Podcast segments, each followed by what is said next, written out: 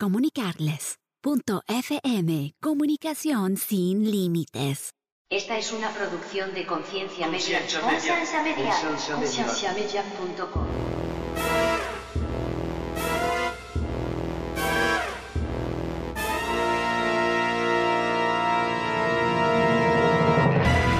Pablo era un humano, o sea, Pablo no era Jesús 2.0, porque sí, porque tengo que esperar que la mínima palabra de Pablo sea perfecta.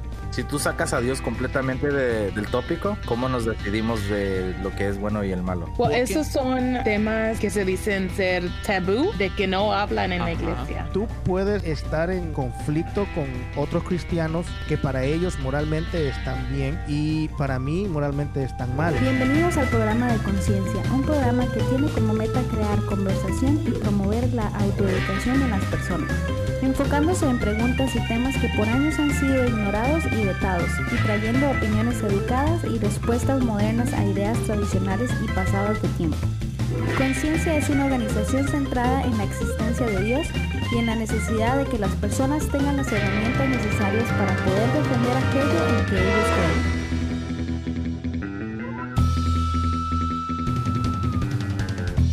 Nuestra página web es www.concienciamedia.com.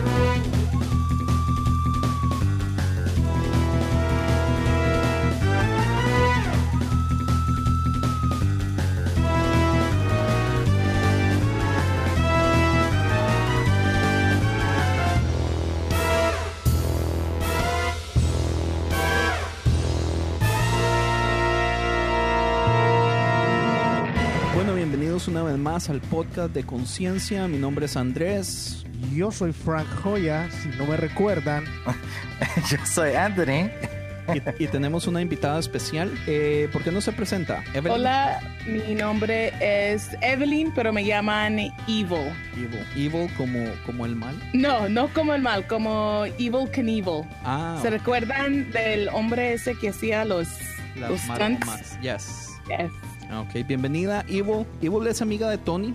La queríamos invitar a hablar de relativamente de la moralidad. En el podcast anterior estuvimos hablando con Néstor Benavides, que es un agnóstico, y la temática de ese episodio es cómo a él le molesta tanto que la iglesia básicamente se adueñe de la moralidad y la institucionalice o que la iglesia diga que es la única que tiene la moral correcta. Entonces dijimos, ¿por qué no expandir un poquito el tema de la moral? Y vamos a hablar de eso. ¿Qué les parece? Amén. Amén. Ok, Amén, me parece bien.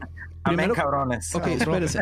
Primero que cabrón. todo, Francisco Mae, ¿usted qué? ¿Yo qué de qué? Mae, usted se aparece cuando le da la gana. Usted, Ustedes, no- ustedes no- solo programan usted no nos grabaciones habla. Cuando yo no usted puedo. se digna solamente hablarnos cuando le da la puta gana, Mae, como si fuera, como si fueras un princeso. Hoy sí ya estás resentido. Estoy man. Y- eso que estoy. dices siempre que tú no te resientes nunca. Cierto. Man, man, Man. llora, Andrés llora del coraje con usted, man. De qué tanto lo extraña. Yo, yo he sufrido el abandono, Mae, que usted no se imagina. Abandono. Es un abandono, Mae. Eso es un descaro. Sorry, nena. No me toque.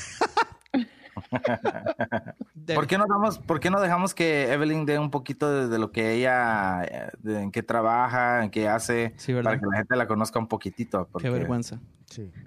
Evelyn, ¿por qué no se presenta? Eh, cuéntenos un poquito, Evelyn, de usted. No hago nada. Y en las tardes descansas. Ajá. Ah, bueno, sí. Me parece muy bien. Descansa después de no hacer nada. Ya, no, no te creas. He estado en la iglesia desde la edad de ocho años. Ah, crecí bautista y eh, a la edad de 15 años o 14 años encontré pues eh, la iglesia Pentecostés, así se dice. Sí, la pentecostal. Ah, so desde los 14 años hasta ahorita. Ah, en la misma iglesia am, soy maestra de escuela dominical, canto en el equipo de alabanza, Nice. and I think that's it. Oh, well, en, eso es solo pues en cosas de la iglesia. Tengo un trabajo regular pues de, de 8 a 5. um, De ese a nadie le interesa. No, mentira. yeah. El, y el pues currículum ah, que importa aquí es lo que hace en la iglesia. en la iglesia. Eh, No, de- de- no importa que No, sea ¿cómo que comediante. Ok, no, explique eso, por favor. Comediante. Ah, soy comediante ah, en los fines de semana, so, cuando sea, cuando voy a Los Ángeles a hacer stand-up, es lo que se dice pues en inglés. Um, Ok, eso, he- eso es fenomenal, increíble, y yo creo que nos hemos metido en un problema porque nosotros aquí presumimos de ser graciosos Mm, y somos del modo más horrible del mundo. O sea, nuestra gracia es así como que, ¿qué le pasa a la gente? Estúpida. Estúpido. sí. Ya, gracias, mío. estúpida. Tony, Mae, ¿en qué nos metió al invitar a Evil, man? Ya, eh, va, va a estar bueno. Va a estar bueno, pues Van a- lo va a subir van, de a nivel. ser, van a ser mi material para mi next stand-up. Ok, se van a burlar de no- nosotros. Ah, Yo ya estoy acostumbrado. Ah, bueno. no se crean.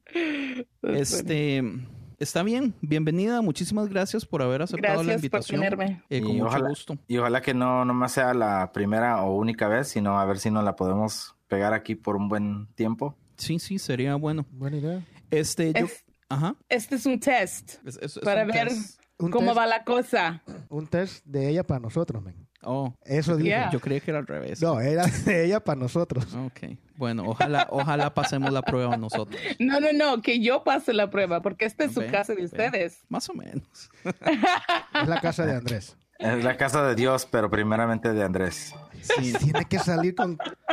sí es cristiano, sí es Tony. cristiano. Lo que pasa es que Súper, súper cristiano. yo presumo de ser el- un dictador benevolente. ¿Presumes o lo eres? Lo soy. Es. Eres. Es. Pero, pero presumirlo siempre es bueno. O sea, presumir es, es algo bueno, ¿verdad? Ok, no te vaya a pasar las de Saddam más Hussein. narcisista sea una persona es mejor.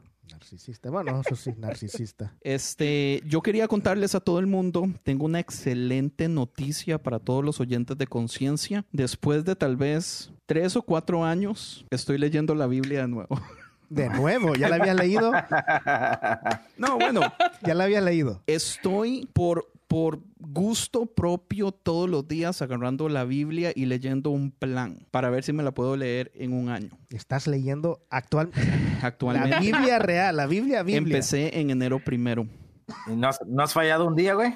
Sí he fallado, pero también he leído más de un día en otro día, entonces estoy adelantado como tres días. Pero hay algo interesante al respecto y es que me la estoy leyendo cronológicamente, porque no sé si saben que el orden en que, eh, en, en- Que la Biblia está en que la escrita, Biblia está, digamos, el- los libros, sí, como el concilio escogió poner los libros, los órdenes están incorrectos. Entonces me la estoy leyendo cronológicamente. Pero estoy haciendo dos cosas. Estoy leyéndome la Biblia cronológicamente, pero también el Nuevo Testamento cronológicamente, que me lo leo como en 180 días. Pero déjenme decirles que estoy de lo más frustrado. ¿Por qué? ¿Ya te ¿Por das qué? cuenta de lo que dice la Biblia realmente y es contrario a lo que tú has creído siempre? Más o menos. Porque estoy te das cuenta que vas al infierno, güey. No. El infierno no existe, señor. No, son mentiras, sí existe. Este, estoy frustradísimo porque cuando usted se lee el Nuevo Testamento en modo cronológico, usted se da cuenta, por ejemplo, que Mateo es una copia exacta de palabra por palabra de Marcos, que es algo que yo ya sabía, pero hasta que usted no se lo lee cronológicamente, porque el Nuevo Testamento no es cronológico por libro, es cronológico en total. Entonces, digamos, me da la historia en el orden de Jesús, como Jesús la vivió, entonces me pasa y me dice, digamos, la historia primero en el libro de Juan, después en el libro de Lucas, después en el libro de Marcos y después en el libro de Mateo, o como sea que lo hacen. Pero lo interesante es, digamos, que uno ve ciertas diferencias en la narrativa de Juan o en la narrativa de Lucas y después usted llega a Marcos y Mateo y es palabra por palabra. ¿Con qué Es- razón se me hizo raro eso que los, cuando lo estaba escuchando se me hizo, dije, yo esta historia ya la escuché, dije. Exactamente, y usted cree que se está repitiendo el mismo libro, porque es que lo interesante es Tony y yo estamos leyendo el mismo plan, pues, porque yo lo Oh, invité. también. Sí, Tony ¿Lo están también. leyendo o lo están escuchando? Porque lo que dijo Tony Ok, lo fue estamos cuando escuchando. lo La misma- escuché. es la misma cosa. La verdad no lo están Eh, leyendo. La, la Sí. palabra de Dios dice que es el oír la palabra, lo que es de bendición, ¿verdad? No sé qué dice la Biblia. O sea que ya estaba, ya estaba, ya, ya habían audio. Ellos ya sabían que iba a ser el audio, el audiolibro iba a ser el boom en el 1918. 1918, wow. 19, sorry. 1919. Pero, pero mi problema es eso, la frustración. Yo no estoy, no estoy contento oyéndola porque yo digo, ¿cómo es que la gente no sabe? Y uno dice, debería Marcos estar, perdón, Mateo debería estar en, en- en la Biblia, en el canon, entre los cuatro. Y hay muchísima gente que dice, no, Mateo no, no debería estar. O sea, Mateo es el libro que es una copia exacta de Marcos y teólogos y, y estudiosos saben que, que el Mae le copió a Marcos. Tomando en cuenta, ¿verdad? Que no Marcos realmente es que es el que escribió Marcos, es... ¿Quién? la- no sé, fueron sus discípulos. ¿Qui- ¿Quién escribió No Marcos? sé. ¿Quién escribió Marcos? No sé. ¿Quién escribió Marcos, Tony? ¿Marcos? Ajá. No, no fue Marcos. Yo sé que no, pero yo nomás por eso lo dije así. Ivo. Yo no sé. ¡Ah! I'd have to look it up. I'd have to look it up. Um, pero a lo mejor lo están usando en forma de, de repeti- repitación. Repetición, sí. Yes. Um, si alguien quiere que agarres la información, te lo van a repetir para que lo agarres en verdad. Maybe that's why they put it twice. Sí, pu- Ah, porque... lo- eh, ah, no creo. Eso sí, ahí sí yo no, no, no, no puede ser eso, porque si quieres agarrar la información dos veces, lo, lo vuelves a leer. Si es lo que el caso de Andrés que dice, oh, ¿por qué no pusieron dos veces en la Biblia? ¿Por qué no pusieron otros libros que no están en la Biblia que serían prácticamente realmente necesarios tenerlos ahí, lo cual no están. Como por ejemplo, una de las cosas que a mí me frustra más es el hecho de saber que el mismo Jesús y otros libros de la Biblia hacen referencias a libros que en aquel tiempo se creían que era parte de las escrituras, pero que el concilio de Nicea nunca tomó la decisión de hacerla parte del canon. Entonces son libros que muchos de los apóstoles mencionan como si fueran importantes y el mismo Jes- Jesús hace mención de dos, si no me equivoco, y no son parte del canon. Entonces vuelvo a mi crítica desde hace mucho tiempo, que el canon realmente no deberían ser los que están en el canon y que por qué rayos me cerraron a mí el canon y no ahora no hay opción de revisitar cuáles libros podrían ser parte del canon y tal vez hacer un recuento o adherir libros nuevos, digamos, de los padres de la fe, que un San Agustín, que un... Tú, porque y tú, los porque yo, yo fe. eso, eso, eso, yo sé que tú lo has agarrado. Tú los has agarrado porque has leído libros que dicen eso, pero tú no Ajá. has leído realmente en la Biblia que Jesús hace referencia a este libro. ¿O Claro, sí? claro que lo he leído porque en los libros lo menciona. Ok, ¿cuáles son? Si lo has leído, Ay, no me acuerdo, tendría que ir a ver. Oye, ir solo ir a porque- escuchar otra vez. solo porque no me acuerdo no es importante entonces. No, no estoy diciendo eso. Ok, Una cosa es que entonces- yo esté leyendo, escuchando, perdón, escuchando la Biblia y viendo televisión al mismo tiempo y atendiendo clientes. How dare you? No. No, yo, escucho yo la no Biblia- sé, yo no sé. No, yo escucho la Biblia en las noches y le estoy poniendo atención. Por eso mi frustración. Pues por eso te digo, conociéndote a ti, estas cosas importantes así yo sé que te- se te quedarían. Dijeras, hey, pero es que este libro no está en la Biblia. Estas cosas así se te quedarían. Más que tú andas buscando cosas como para... O sea, yo sé de varios. Por ejemplo, Judas habla, hace muchas menciones del libro de Enoch. Y otro tema que queremos tocar en el futuro en el podcast es acerca de Satanás. Que una de mis frustraciones, no, de- del otro evil. de- oh, del otro libro. Ok. que Satanás, la idea que nosotros tenemos de Satanás viene del libro de Enoch. Y el libro de Enoch no fue, no, no, no es parte del canon, pero hay muchas partes en la Biblia, especialmente el libro antes de Apocalipsis, que es Judas, que hace varias menciones directamente del libro de Enoch. Y la idea que tenemos de Satanás, que cayó del cielo, que se reveló, que se dejó a una tercera parte, todo eso no está en la Biblia. De hecho, si usted va a los a la mayoría, digamos, si usted agarra eh, Ivo, en el podcast a nosotros nos gusta hacer un- una parodia de 100 mexicanos dijeron o Family Feud y decimos 100 cristianos dijeron. Si usted agarra 100 cristianos y le pregunta, ¿está la historia de Satanás que usted conoce en este momento en la Biblia? La mayoría le va a decir que sí y no está. Esa historia viene del libro de Enoch. Nosotros tenemos dos referencias que son un poquito parecidas, que es la de Isaías y la de Zacarías. Y una habla del príncipe de Tyre o de, o de Tire Tiré. y el otro habla del rey de Babilonia. Y ninguna de las dos específicamente es Satanás, pero la historia completa que nosotros conocemos viene del libro de Enoch y se predica en las iglesias, pero nadie lo acepta o nadie sabe.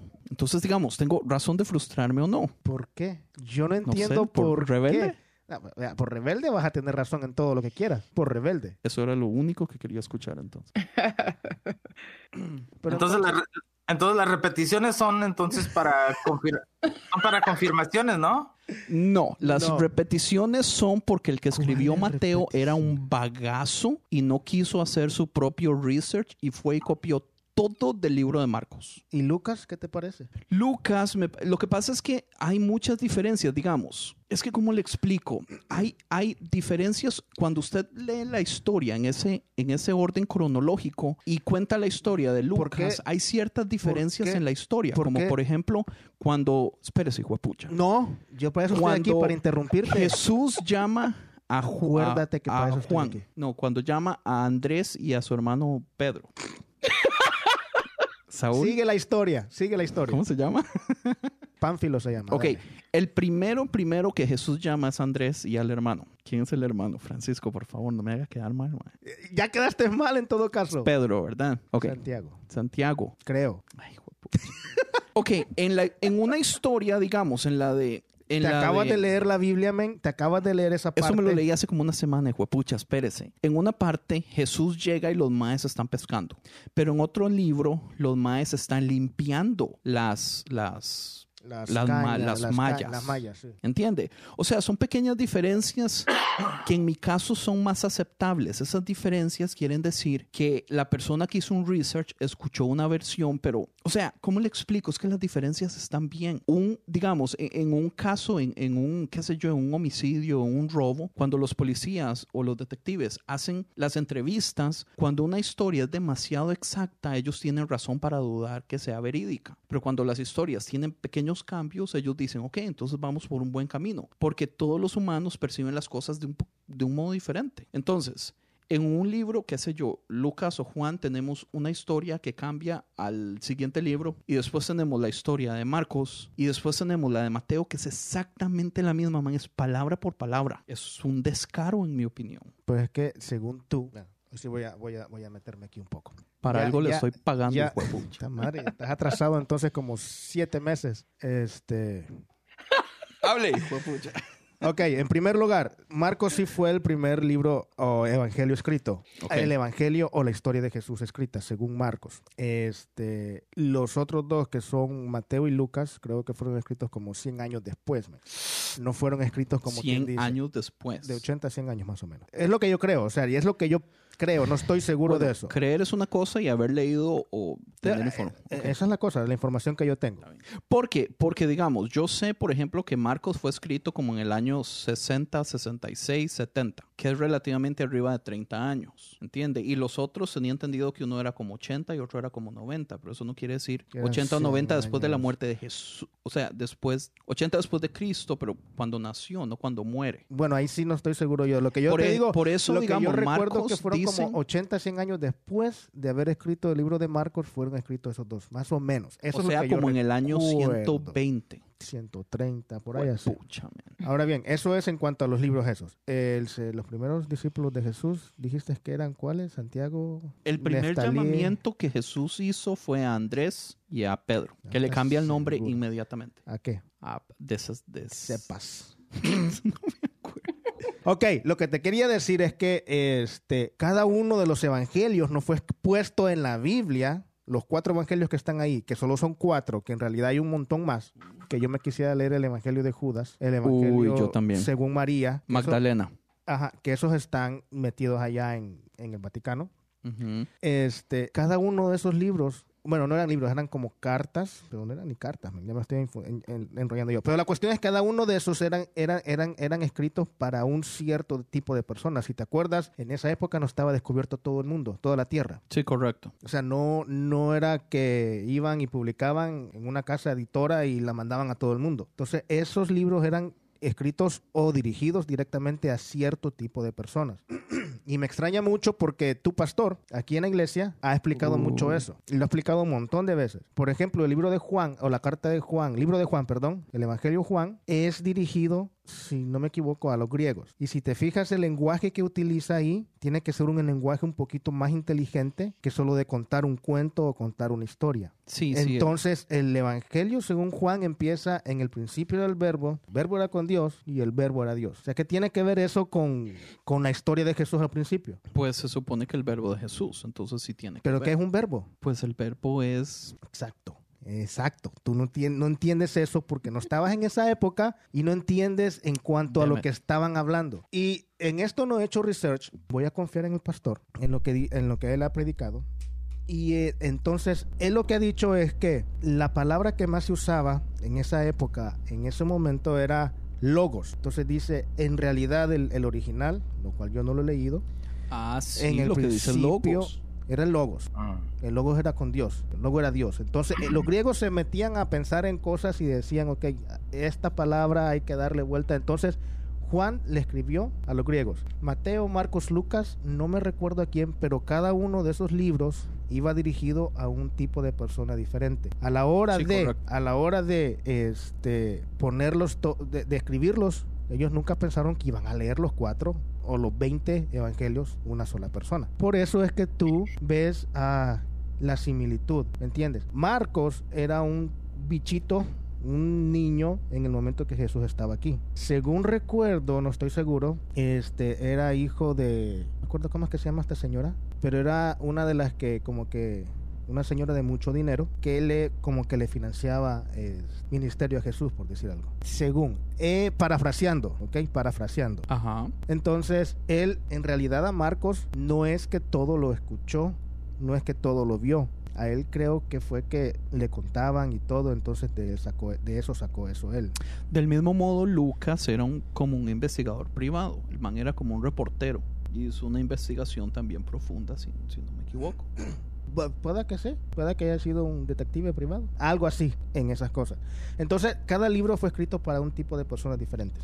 Igual los otros libros que no hemos leído y que quién sabe que vamos a poder leer, a menos que podamos llegar de que caiga un apocalipsis zombie y, y post-apocalipsis zombie, podamos entrar al Vaticano y podamos... La librería del Vaticano sería fenomenal, man. Pero tendrías que llegar hasta allá.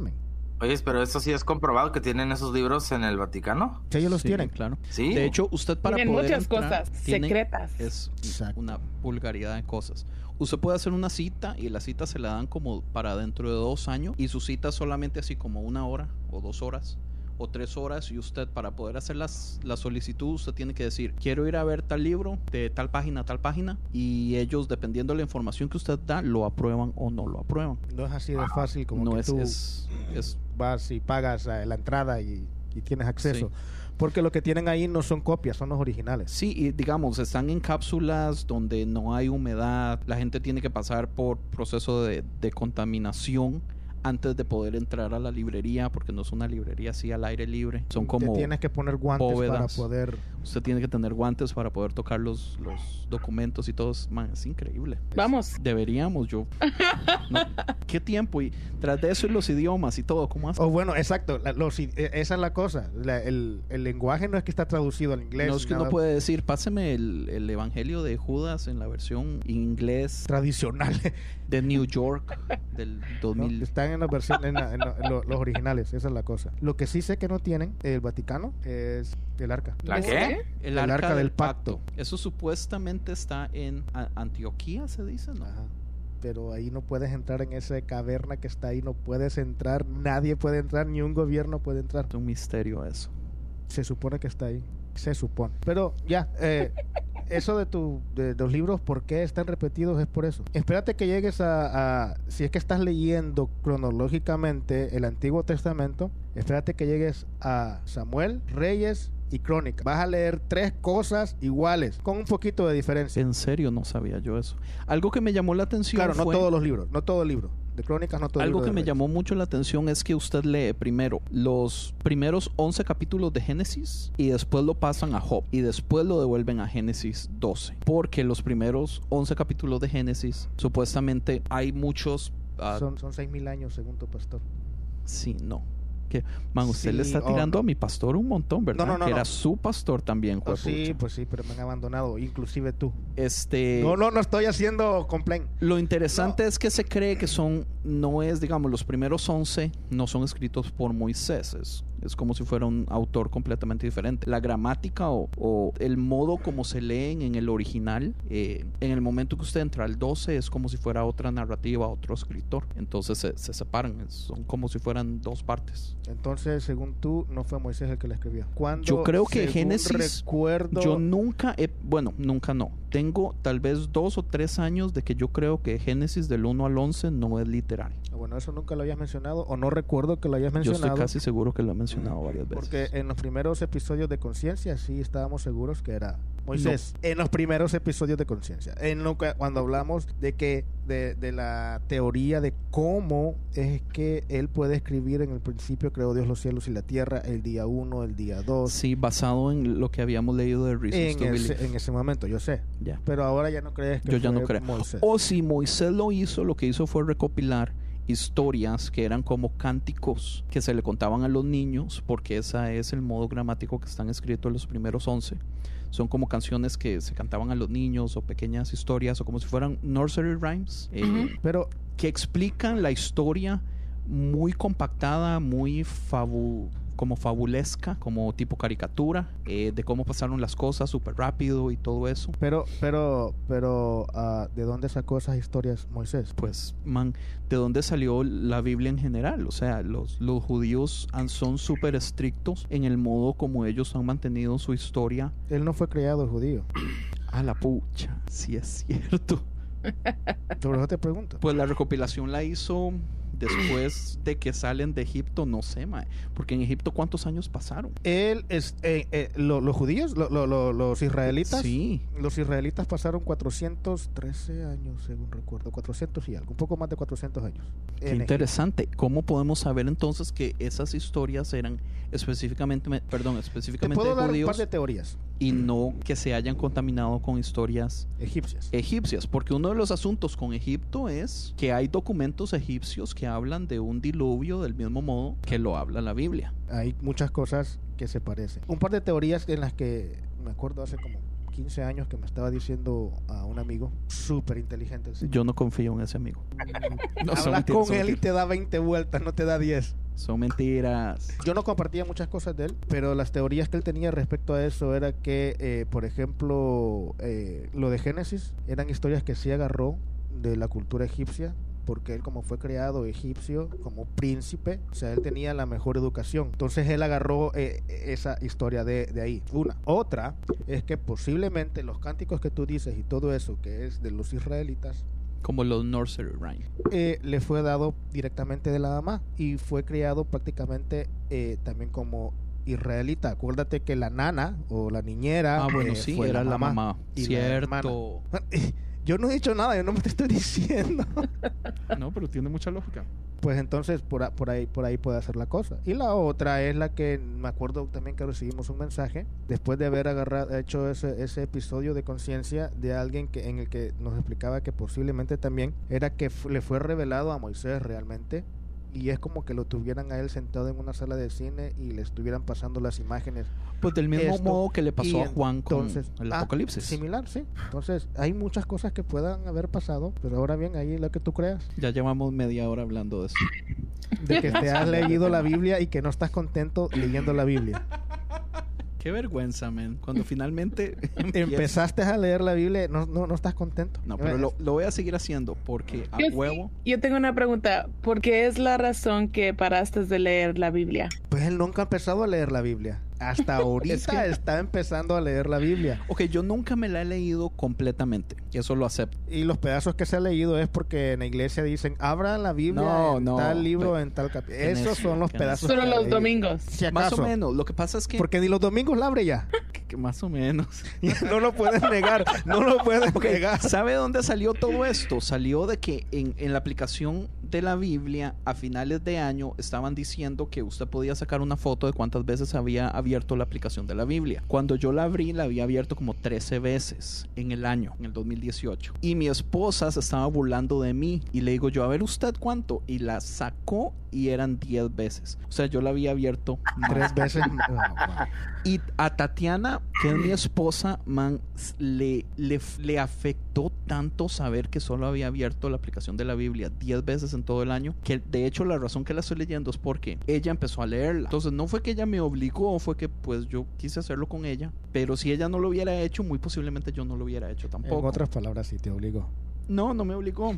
Porque de hecho, Tati me estaba agradeciendo el hecho de que ella ni siquiera tuvo que decirme que fue cosa mía. Pero ella en el fondo quería que yo lo hiciera con ella, pero no me dijo nada. Eh, te obligó, ya sabes. Qué necio. Indirectamente. Entonces, ese es el asunto. Pero el- la cosa, la razón que yo dejé de leer la Biblia o que entré en un proceso donde yo dije voy a darme un ayuno de Biblia como de tres años. de más de tres años.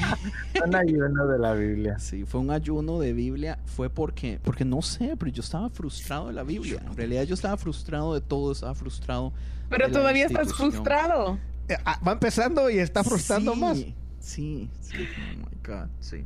No sé, pero, pero lo voy a hacer. A ver cuánto tiempo. Y lo, y lo digo públicamente entonces para que me manden mensajes y me molesten y me pregunten, ¿va al día o algo así? Porque sí la, la quiero terminar.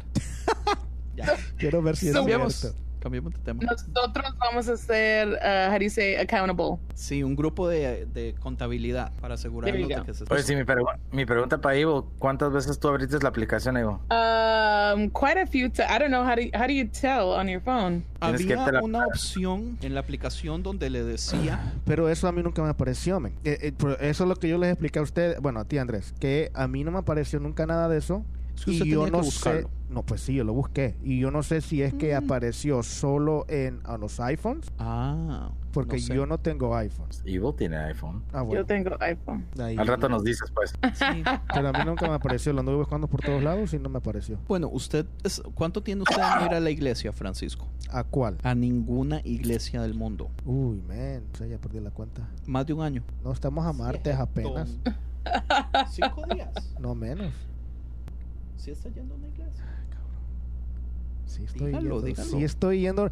Me no, le, no le creo. Ah, Yo a todo el mundo le ando diciendo que se mantiene como ocho o nueve meses de no ir a una iglesia. men, cuando tú dijiste sí está yendo, no, no se preocupen, sí está yendo, yo estoy seguro que está Ah, yendo. pero eso fue hace como ocho meses. Y, y- y desde ahí para acá ya no. De no, obvio. Si usted ni siquiera puede darse el lujo de contestar un pinche mensaje, weón. Uy, aquí está saliendo todo. Es que sí está resentido, Estoy- men. yo estoy resentido usted, man. resentido. Entonces, ahora sí vamos a entrar en el tema, porque Andrés y En- Frank en- sí, andan peleando como en el tema ya, de la moralidad. Ok. ¿Quién quiere empezar? A mí me gustaría saber qué dice Evelyn primero, para ver qué pen- cómo, cómo empezamos esto. ¿Hay un- una brújula moral, en tu opinión, Ivo? ¿Y de dónde viene? Pero la pregunta es, ok, sí, si es universal y si se necesita de Dios para que entonces los humanos podamos ser moralmente correctos o ¿O tener dirección moral? Sí. Porque la crítica viene basado en el hecho de que muchísimos evangélicos dicen que los ateos por no creer en Dios pueden darse el lujo de hacer lo que les da la gana, como matar, violar, eh, hacer atracos, eh, robar dinero en el trabajo, porque si Dios no existe para ellos, entonces, ¿qué les impide hacer todo el mal? Y ahí es donde, donde yo choco con esa ideología. Pero no todos los ateos son malos. Ah, correcto. Y no todos Igual- los cristianos son buenos. Son buenos, correcto. Ok, ya Para está. mejor- re- re- para re- mejor Re- ya, ya está. respondimos la pregunta. Y esto ha sido el programa de hoy. Muchísimas gracias. oh, is it me? Ya. Yes. Oh. Ah, pues para mí, ah, pienso que cada persona es ah, en una manera guiada por cómo crecieron su, ah, su casa, cómo crecieron en, ah, en qué religión, para saber en qué ah, manera van a andar con su moralidad. Does that make sense? Sí. Like, como alguien que, que ha crecido en diferente religión va a creer en algo diferente. Like, van a, van a, no van a pensar que unas cosas, like, for example, es, disculpa el inglés, uh, for example, somebody, a, like, very, very religious church is not gonna believe uh, that doing, they're gonna believe that a sin is a sin, like, Pero- in a very, pero- very religious church. Pero entonces, ¿e- ¿es el pecado pecado o no? Tal vez, si quiere, salgámonos un poco Es que de religiones y hablemos de no adentro del cristianismo, sino en diferentes religiones también. Porque hay muchísimo musulmán extremadamente fundamentalista. Pero es que ya te está saliendo demasiado y vas a extenderte demasiado porque solo con la, con la, con la tiempo. simple solo con la simple pregunta de que eh, se necesita a Dios para ser moralmente correcto o no O moralmente dirigido, no tal, no tal vez. Moralmente Correcto. correcto moralmente dirigido si te metes solo en el lado del cristianismo tú puedes estar en, en conflicto con otros cristianos que para ellos moralmente están bien y para mí moralmente están mal o lo contrario Deme un ejemplo. para ti está bien fumar un cigarro o es pecado fumar un cigarro. Para muchos cristianos va a ser malo. No me respondas porque Entonces, ya todos saben, no es malo Ya, para con- mí. ya conocemos tu respuesta. exacto, pero para muchos cristianos va a ser moralmente incorrecto y hasta pecado que te pueda fumar un cigarro. Igual, una cerveza. eh, van a decir es pecado, no van a decir esto está mal, sino que van a decir es pecado. Pero para muchos cristianos van a decir esto está bien. Ahora, en general, por decir algo, ya metiéndote en el tema que a ti te gusta en la política, Ugh. el presidente está moralmente correcto haciendo todo lo que hace o está moralmente Nunca. incorrecto. Pero los cristianos, la mayoría de cristianos aquí en este país dicen que sí está correcto, que está siendo dirigido por Dios. Pero para nosotros, o- o para muchos otros cristianos dicen que no. Entonces, eh, eh, la cuestión es que aquí está un poquito complicado el hecho de decir que es moralmente dirigido o moralmente correcto o no. Porque ah, lo que yo siempre he dicho... eh, y lo he mencionado aquí, te lo he dicho a ti, y tú me lo has dicho, dicho también, es que Dios ah, trabaja con personas de diferente forma. Para ti no está mal hacerte un tatú, y porque tú le pediste permiso a Dios, eso es lo que tú dijiste, ¿no? Sí, amén. Cristiano, qué pandereta, cabrón. Sí, amén. Pero si vas a donde un otro cristiano te va a decir no, en la Biblia dice que no te puedes hacer tatuajes, que no te tienes que marcar porque si no hay un montón de cosas que te van a decir. Ok, pero entonces Pe- estamos es- entrando a, a qué es pecado. Y sabemos que el pecado es subjetivo. O sea que para todas las personas la lista de lo que es pecado y lo que no es pecado cambia. ¿Estamos todos de acuerdo? Yes. Sí. Sí. Ok, entonces una pregunta y si no quiere contestarla, la respeto. Evil, ¿usted votó por Trump? Yo lo voy a contestar porque yo sé que esta palabra no se debe de usar, pero odio a Trump. Mm. Like, Uy, Gracias. yo creo que ya, Odio. ya- ya Y se solo- queda aquí. Ya. Evil, usted no tiene No. idea lo bien que me cae. Wait, pero mi problema es que la, tanta gente de la iglesia votó por él por mínimas razones, like El- small reasons. El que está ahí contigo, tu gran amigo, por ejemplo. Tony hasta la fecha defiende a Trump. No lo puedo creer. Sí. Anthony, ya no somos amigos. y eso. face! Ya no somos amigos. No, eh, y es problema. Like, mi, eh, yo tengo familiares que votaron por Trump y para mí es muy duro. Los y es muy duro. amigos- Ajá. Es muy duro tratar de explicar cómo él está en lo mal. Hasta ahorita, en todo lo que ha hecho, ah, especialmente con la, um, los hispanos, like, me duele y para otros hispanos decir, no, pues, ¿por, ¿por qué se vinieron? La misma razón que tú te viniste. la misma razón. It's so hard for me. Es muy so duro. Ya, ya, ya, ya no veo a Tony por aquí, men. ¿Dónde está? ¿Sabe qué es lo que a mí me da tristeza? Por, por la razón que en este momento tengo tal vez unos 5 o 6 meses de que odio la política es porque yo estoy viendo que la, la temática de la política está dividiendo familias, está quebrando amistades, está, o sea, ¿Qué le estás diciendo a Tony ahora? ¿Cómo es posible... ¿A quién es Tony? No, fue mentira. ¿Cómo es posible que algo tan insignificante, porque, brother, es insignificante. O sea, no es como ni que tenemos poder, ni que... el- O sea, como pueblo, o sea, nosotros no estamos escogiendo presidente. El presidente no tiene poder porque si vemos que ha hecho Trump no ha podido hacer nada porque ni siquiera su Congreso cuando fue republicano lo quería. O sea, eh, los presidentes no tienen poder, los presidentes no cambian nada. Todo se basa relativamente en, en gobiernos locales, en, en, digamos, leyes locales de California, leyes locales de aquí de Los Ángeles, pero a nadie le interesa eso.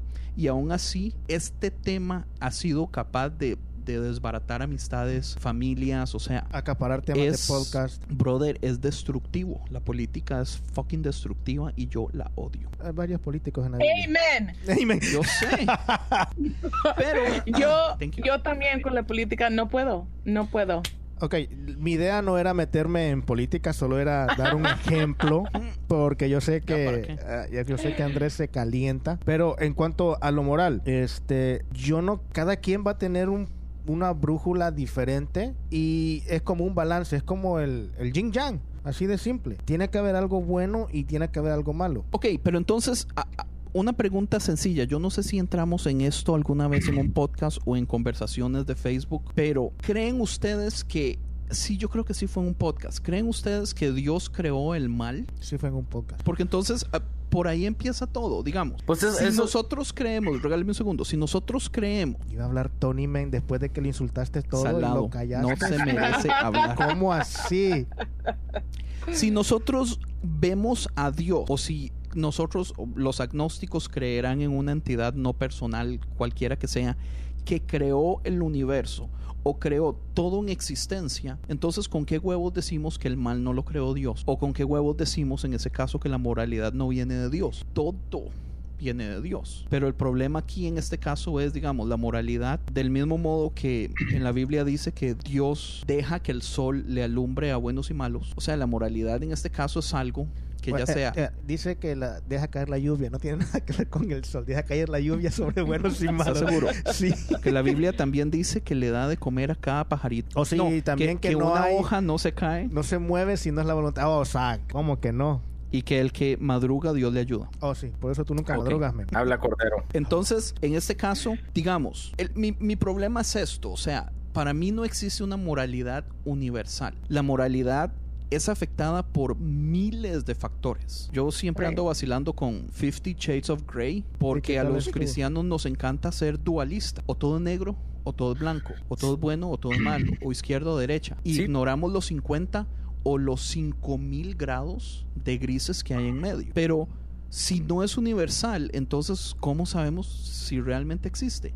Si hay montones de factores, especialmente, digamos, culturalmente. O sea, culturalmente, todas las culturas del mundo creen que hay diferentes cosas que son buenas y hay diferentes cosas que son malas. Una vez Francisco hablaba como, por ejemplo, en tribus indígenas, eh, matar a los enemigos de otras tribus más bien es digno de honra y la gente agarra puestos de, qué sé yo, de importancia dependiendo de cuántos enemigos ha matado. O sea, ¿es culpable él de cuánta gente ha matado si, si la cultura le aplaude esas cosas? Pero todo se basa bajo una cosa que, que no estás mencionando, la emoción. Si tú sacas a Dios completamente de- del- del tópico, completamente, quita a Dios, no existe. ¿Cómo nos decidimos de lo que es bueno y el malo? O es más, no existiría bueno o malo. Yo no Por- creo eso yo tampoco. tampoco. Todo, es que- es que- todo- todo es opcional. Al fin de todo es cómo te sientes. Yo, pienso, cuestión. yo mal, pienso que sí es opcional porque nosotros somos seres tribales. sí, y nosotros es no podemos es evitar hacer tribus y las tribus es- se or- re- reorganizan solitas. Por la emoción, cómo me siento. Me caes bien, Pero nos todo juntamos. eso- me caes eso- mal, nos... Es como decía ah, ah, Sigmund Freud. Demen, no me acuerdo si dijo cuatro o cinco muchachos o diez, y voy a hacer cinco buenos y voy a hacer cinco malos, o sea, niños pequeños. Todo eso depende de la forma de la crianza y lo que es lo mismo que acababa de decir a Andrés, es, es la cultura.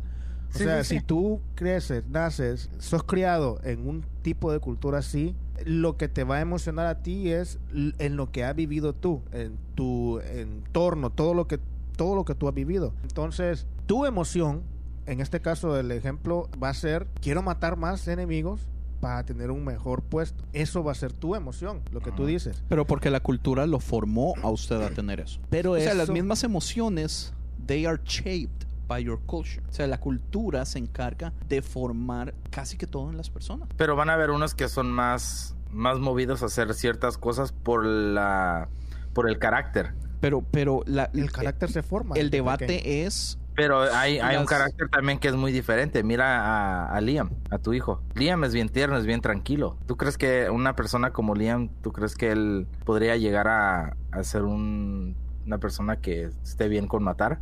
Pues esa es la cosa, o sea, es lo que estamos hablando. Yo pienso ¿Cómo que sí. él se ha criado? ¿Cómo si él, yo lo creo, si yo lo hubiera criado mal. si hubiera sido O si criado él hubiera en nacido- otro mundo? En África, en los años 1700. o Pero, toda- todavía, pero aún todavía existe la personalidad de una persona, aunque lo formes de una manera diferente. Y eso, y Sí, eso, pero- y eso tiene efecto. Pero yo sí creo que la cultura cambia todo. Sí, no, yo sí, yo, o sea, yo sí pienso que la cultura tiene una gran parte de las cosas, pero yo digo, al fin de todo, la moralidad, si no hay una moralidad que es fuera del- de nuestro realmo natural, o sea, es, es todo basado en las emociones. Es que, sigue. Es que la moralidad, o sea, tú dices nuestro ritmo natural. Tú has sido creado en este lado del mundo. No estoy diciendo Estados Unidos, México. Estamos hablando en este lado del mundo. Pero tú- si tú hubieras sido creado. Se refiere a Estados Unidos, México. Si hubieras nacido en el otro lado del mundo, eh, no, no sé, en el Medio Oriente, eh, tu moralidad hubiera cambiado. Este, si no me equivoco, ah, los genes, no me acuerdo cómo es que lo explica False Rana, también traen algo de, de lo que ah, tú o tus padres te transmiten cosas que tú no sabes. O sea, como... Como la homosexualidad. No estoy hablando de eso, estoy hablando No, de, de- de Pero ok, emociones. yo entiendo a lo que se refiere. Hay genes que son más propensos en cierta cantidad de personas. Por ejemplo, si usted se va a una cárcel y agarra a todos los que están culpables de asesinato, digamos, de 50 diferentes cárceles, usted podría hacerle exámenes a todos y ver su genética y usted va a encontrar un pequeño marker donde la mayoría de esas personas tienen esos genes que no se encuentran eh, ni en personas que no están en la cárcel usualmente ni en personas que han cometido otros crímenes. Eso es un problema grandísimo porque, digamos, si, si eso se comprueba ser cierto, el asunto es que a un bebé se le podría hacer un examen de sangre y decir, oh, él tiene este marker aquí, entonces él es propenso a asesinar a alguien o matar a personas o a ser un psicópata o etcétera. Y podrían juzgar a esa persona desde antes que haya cometido el crimen. Pero es que no se sabe si va a ser bueno o malo. Pero, pero es que si tienes los... Así como si- así como Dexter, Dexter mataba a gente switch. mala nomás. Sí, pero es que Dexter tuvo un excelente papá, que Exacto. Lo mandó. Lo van a lo van a lo van a criar. Oh, ahí está, el- está el ejemplo. Ya está, ya si no sabes, ficción. si no Sorry. sabes, si no sabes de lo que estamos hablando, Dexter, el show de Showtime, Dexter? Dexter. Yeah. Ok, él estaba propenso o lo que él le fascinaba era matar. Porque estaba matando a la gente mala. Exacto. Pero, pero- la So, razón... para, para él, él estaba bien. Sí, la razón que él estaba matando gente mala fue porque el papá era policía. Y el papá se dio cuenta que él tenía tendencias a, a ser psicópata o ser asesino o cosas así. Entonces el papá de- con mucho tiempo antes le dijo, yo no ¿Tuviste- sé si te- usted te- va a poder te leíste- controlar. ¿Te leíste el libro o le viste la serie? Yo me leí el primer libro. Nunca vi la serie y la tengo en mi lista, pero no lo he hecho todavía. Ok. Es- Él fue, no, está buenísima. Él no fue el papá, sino que fue que a, a él le mataron a la mamá. El señor este lo encontró en una cosa. se leyó el libro o se vio el Me TV vi-? Me vi el TV show. Ok, entonces yo estoy en lo correcto. O Entonces, No, en el libro, en el libro, es- en el libro, si es el papá En real. el libro es el papá porque el papá era policía. Y él el papá... sí es el papá. Porque él era su mistress. Oh, sí es cierto, sí Ella es era- cierto, sí es cierto. Yo quiero que esto sea prueba de que la mayor parte de las veces yo soy en lo correcto y aún así Frank me viene a pelear cosas. No la mayor parte. Una vez. Y yo lo he La dicho mayoría de una las tan veces. sola vez y es ahorita. Entonces el papá llega y le dice, yo no sé si usted va a poder controlar esto, pero si usted no puede controlarlo, tome una decisión de a quién va a matar, porque realmente hay personas que no merecen estar vivas. Y el papá le forma este camino a Dexter, donde el mae básicamente se hace un vigilante. Y, le al- da reglas. Sí, y al mismo tiempo él está saciando esa Y aún necesidad. él dice, "E- esto está bien y no puedo salirme de esto, como puede decir, moralmente yo estoy bien aquí, pero si hago esto, es que ya no estoy bien. Y ven, matando. Ajá. Entonces su moralidad vino de su padre. Es que esa es la cosa, señor. El problema es esto. Si ni siquiera podemos definir qué es bueno y qué malo, porque todo en este universo debatible. Cuando Francisco y yo hicimos el episodio que usted no estuvo, nosotros estábamos hablando acerca del aborto y de la homosexualidad y yo le decía que hay cosas que la Biblia es muy clara y hay cosas que la Biblia no es clara. Y después Frank me dijo pero que es clara la Biblia y yo pues por ejemplo como matar. Y ya Frank empezó a hacerme ciertas preguntas donde me puso a dudar que el específicamente matar también no necesariamente es malo. El mejor ejemplo en este momento podría ser, digamos, el ejército. O sea, ¿cuántas personas el mismo gobierno los entrena para matar? Y esas muertes son 100% justificadas. Nadie nunca va a ser, eh, va a pasar por una corte o, o un juzgado o le van a contabilizar absolutamente ninguna muerte adentro de una guerra en un país ex- extranjero.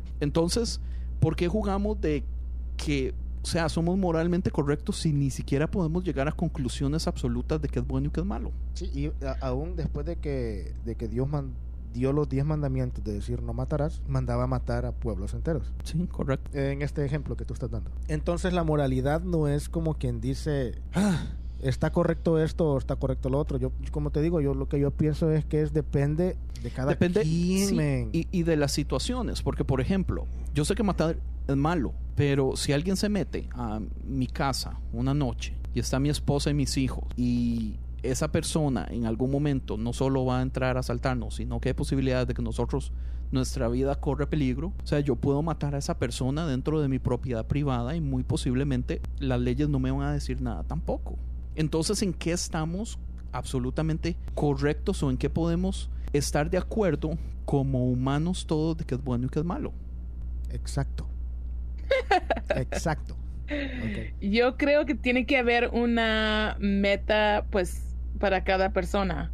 Si tu meta es ser bien en esta vida, vas a hacer las decisiones que tú piensas son bien para ti. Pero, pero nos metemos a lo mismo. No, pero, pero es un ¿Qué muy buen punto. bien? Porque también no solo metas como personas, sino meta como sociedad. O sea, yo pienso que los países o las culturas tienen que tomar decisiones también entre ellas de qué permitir y no permitir y en dónde ser serios y, digamos, eh, ser a contabilizar a una persona o mandar a una persona a la cárcel por cierto tipo de delitos porque tiene que haber una decisión, una meta de, de dónde queremos llegar, hasta qué punto queremos ser estrictos en tal asunto y hasta dónde podemos dejar un campo, una área gris donde tal vez no se le culpe a cierta persona. Como por ejemplo, este, ¿cuántos han visto la película de Snowden? Con la del chavalo que sacó a la luz todos estos secretos de que el gobierno de los Estados Unidos tenía backdoors para escuchar todas las conversaciones de todos los teléfonos y todos los textos. Oh. Y él es un whistleblower Mm, y entonces él hasta cierto punto hizo algo ilegal, pero dentro de lo ilegal sacó una verdad donde hubo un debate de si el gobierno podía defenderlo, porque él en realidad le hizo un bien a la humanidad. Mm, Interesante. Está muy bien. Es, es, uy, Ah, Joseph Gordon. a Joseph Gordon-Levitt. Un peliculón y basado en la vida real. Eso realmente ocurrió. ¿Entiendes? Entonces hay gente que dice, oh, que espiar em- empresarialmente, ¿cómo se dice? Eh, espionaje corporativo. espionaje corporativo es ilegal, pero deja de ser ilegal si usted des- saca a la luz algo que le está haciendo mal a ciertas personas. Entonces volvemos a lo mismo, o sea, ¿cuáles son las áreas grises y qué tan grande es en realidad el área gris? ¿Hasta dónde se pueden expandir las cosas? Entonces, tal vez la pregunta aquí entonces ya podríamos darle vuelta un poquito al asunto es, o sea, ¿con qué huevos la iglesia como institución viene a decir que ellos son los dueños de lo que es verdad y de lo que es correcto y de lo que es incorrecto? Porque tenemos a Dios de nuestro lado. ¿Y cuántas cosas ha hecho la iglesia o ha prohibido la iglesia que han hecho más daño, digamos, a las personas que asisten a estas iglesias simple y sencillamente por. Pero estás hablando de Dios, de los cristianos evangélicos, de los católicos, de qué Dios? Pues, pues solo hay uno. O sea, podríamos decir que Alá es el mismo que Yahweh. ¿sí o no? Sí, Yo creo que sí. sí. Yo creo que sí. O sea, podríamos decir que, bueno, Buda era una persona. A Buda. Buda es como Jesús, por decir algo. Anyway, mi punto es eso. Por ejemplo, yo escuché un episodio de Bad Christian fenomenal, donde invitaron a una chavala que fue ex pastora, vivió muchos años abusada de su esposo que era pastor. Y ella habla de cómo la iglesia... Sí, era Bad Christian. Sí, era Bad Christian, porque usted lo escuchó también Ah, fenomenal de cómo las iglesias no son abiertas en darle a entender a las personas que el abuso no es permitido y cómo esta idea de que el hombre es el- el- el- la cabeza del hogar y cómo el divorcio es pecado y el divorcio tiene que ser la última opción ha hecho que muchas mujeres hayan sido abusadas por años y tengan miedo de salir de ese abuso y no tengan, digamos, la libertad de poder salir a la luz de me está pasando esto y ocupo ayuda. Well, esos son um, temas que se dicen ser tabú, de que no hablan en Ajá. la iglesia. Nunca habla. Yo nunca he oído un pastor decir, hermana, si su esposo le está pegando, por favor, sálgase de ese matrimonio. Correcto. Um, o nunca se habla de um, like children being molested at churches, Ajá, like correcto. como los católicos, lo que pasó con los católicos, um, well, qué pasa con mucha gente, um, nunca hablan de esos, de esos temas y son tabús y porque no se les está enseñando, no saben qué hacer en esos, what's, what's the word, en esos casos. situations. Sí, en esos casos. Ahora, lo que la iglesia sí hace es predicar lo contrario. En vez de decir, mujer, si usted se siente, si usted siente que su vida está en peligro, usted tiene que salir, lo que hacen es más bien predicar el, divor- el divorcio no es de Dios. Y usted tiene que hacer todo lo posible para mantenerse en ese matrimonio. Y, y mujeres que han estado, o sea, al, al, a pasos de la muerte porque el abuso es tan grande, las iglesias usualmente en vez de tomar una acción eh, radical, toman la acción de tratar de mantener a esa mujer en ese matrimonio en una situación donde su vida está en peligro. ¿Entiende? ¿Por qué? Porque lo primero que ellos tienen que hacer es evitar un divorcio.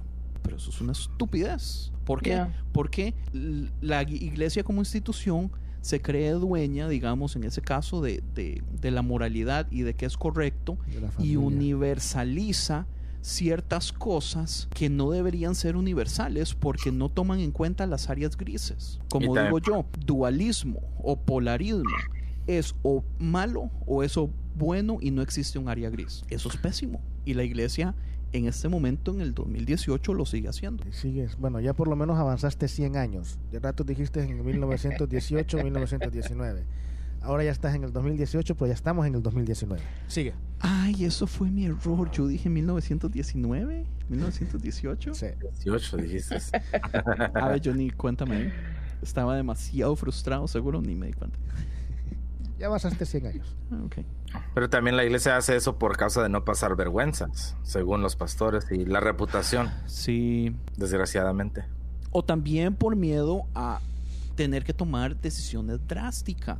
Es que como no se hablan, son cosas, son temas como dice ella, tabú, son temas que son prohibidos hablar en la iglesia. Son cosas que según no se tienen que hablar, porque según la iglesia está para dar buenas nuevas. Pero, a mí, ¿cómo vas a dar buenas nuevas si no quieres, si le das la espalda a los problemas que están ahí? No puedes hacer eso. Menos con los líderes, porque luego si los líderes se meten en pendejadas, menos quieren hablar de ellos. siempre Ok. lo van a cubrir. Así es con um, la iglesia de los católicos. Todos esos- um, priests que hicieron lo que hicieron trataron de cubrirlo. Like, it Sí, was- ofreciéndole dinero a las familias. Sí, pero no generalicemos. Ah, a mí no solo am, encerremos a los católicos y todos estos problemas hay en, en todo tipo de iglesias sí. y Oh, organizaciones. yeah. Y de hecho, y, hasta y digamos. estoy seguro que ha de haber el mismo caso de decir que también tratan de callar este pagando pastores o no estoy diciendo a tipo de este pastor o esto sino que cosas que no, se han da- no, no han salido a la luz Hasta de hecho, digamos, universidades.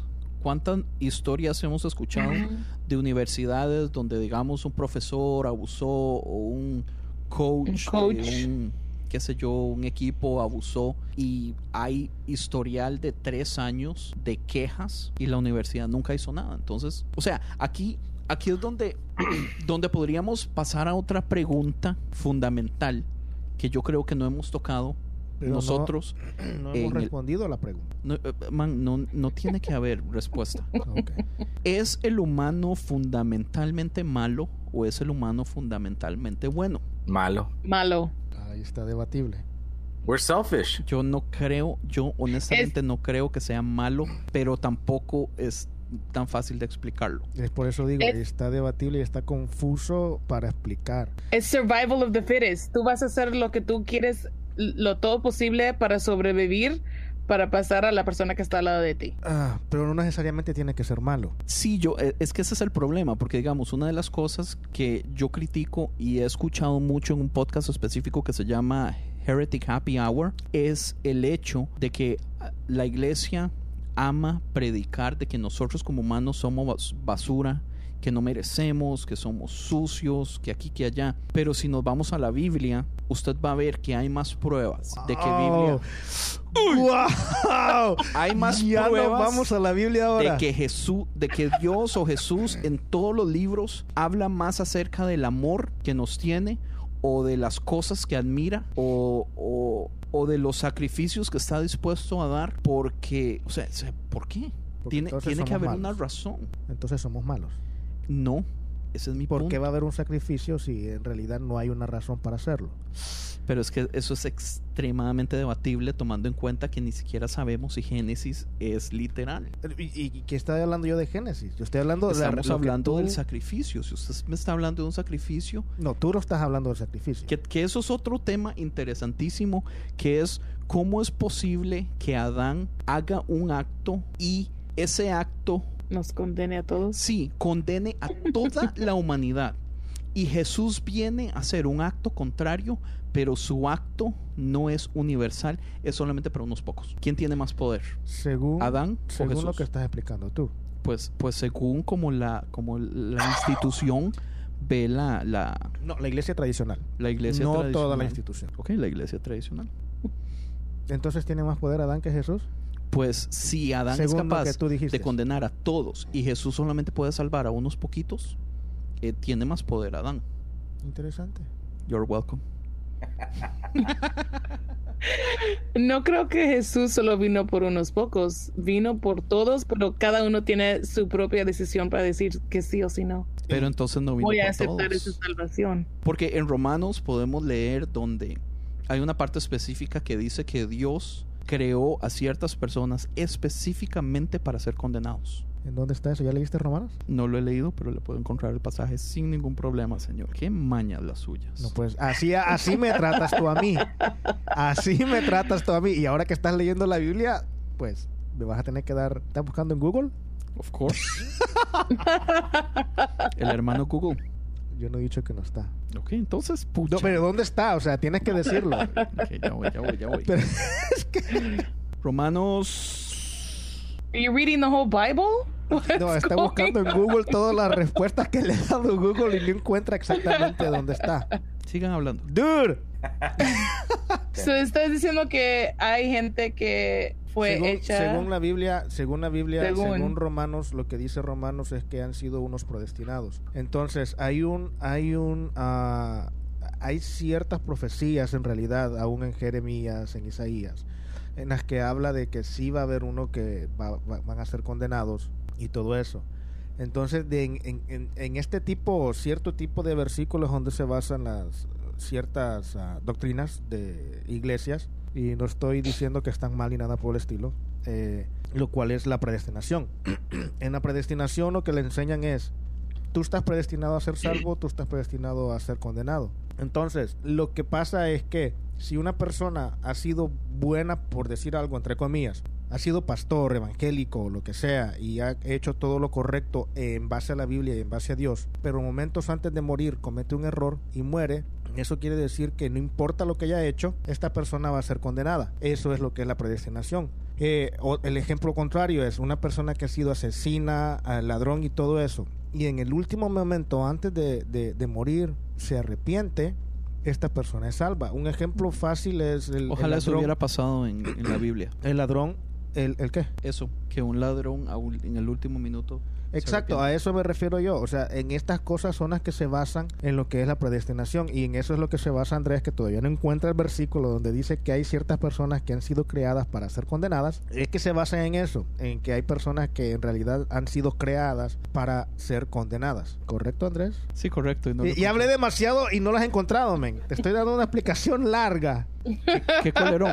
Ahora, en mi defensa, solo hay un versículo o dos que dicen algo parecido. Hay y hay varios. Decenas de decenas que dicen lo contrario, que la salvación es para todos. Y aquí ya esto es otro tema, es el tema del universalismo, donde habla que eh, el regalo es para todos, la salvación es para todos, la limpieza es para todos, todos, todos. La palabra es muy clara de que es todos. Anyway.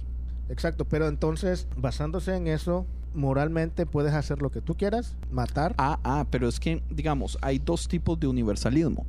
Está el Es que universalismo. no me estoy metiendo al universalismo, me estoy metiendo a lo estoy, estoy queriéndome es quedar en el- mismo. en- estoy queriéndome quedar en el tema de la moralidad. Eh, sí, pero, si se pero necesita tiene, a Dios tiene o que si ver. hay una brújula. Anyway, está en el, el universalismo donde nadie paga y todos entran de un solo al cielo. Y está el universalismo donde usted tiene que pasar por fuego y ser renovado. Y además se le da a usted la opción de si quiere entrar o no. Y hay ciertas personas que van a decir del todo que no. Lo cual me parece casi imposible. Pero eso hace que la mayoría, eh, ojalá si es posible un 99.9% de las personas se van al cielo o terminan en el cielo al final del proceso que, que es relativamente el infierno donde usted pasa, como la Biblia dice, de, de la vasija que nos sirve, que pasa por el fuego para hacer una vasija nueva. Es relativamente por ahí viene el asunto.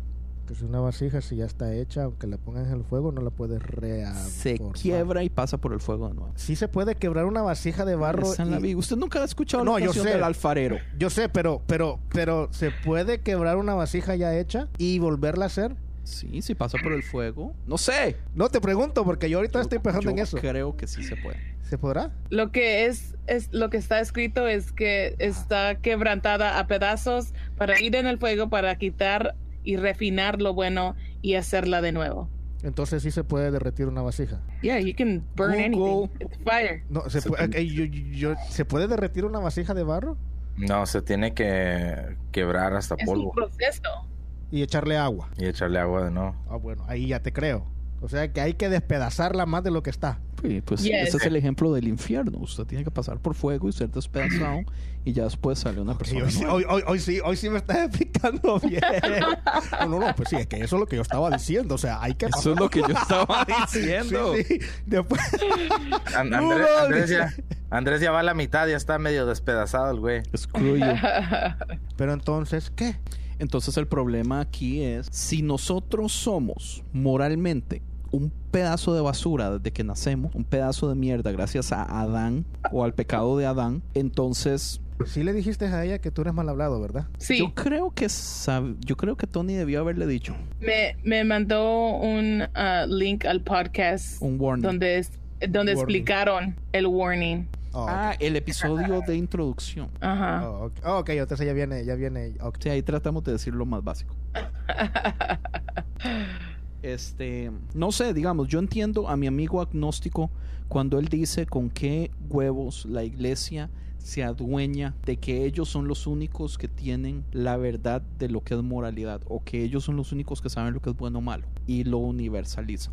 Es, es entendible, pero no quiere decir que está la iglesia en lo correcto. No, no, por supuesto. Yo, de hecho, mi crítica es que la iglesia no está en lo correcto. Pero que hasta la, mi crítica es que hasta la fecha lo siguen haciendo. Nosotros predicamos perfección, nosotros predicamos dejar de pecar.